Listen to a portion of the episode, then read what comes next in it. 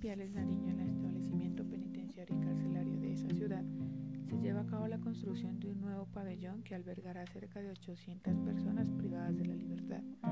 Proyecto construido con las más altas tecnologías en cuanto a infraestructura y equipos para dar cumplimiento a la misión del INPE. Dentro de su infraestructura se encuentra una PETAR, una planta de tratamiento de aguas residuales, la cual nos ayuda a eliminar los contaminantes presentes en que el agua que se devuelve puede ir al servicio de alcantarillado sin mayor complicación,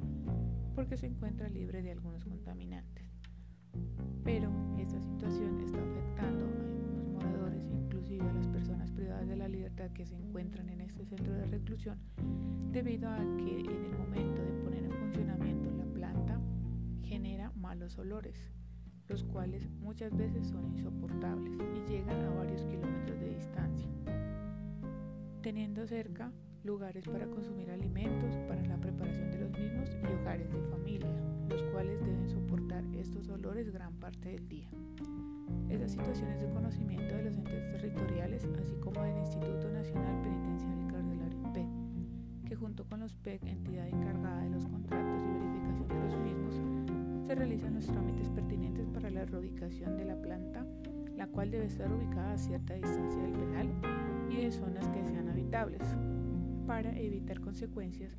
y posibles perjuicios a las personas que habitan.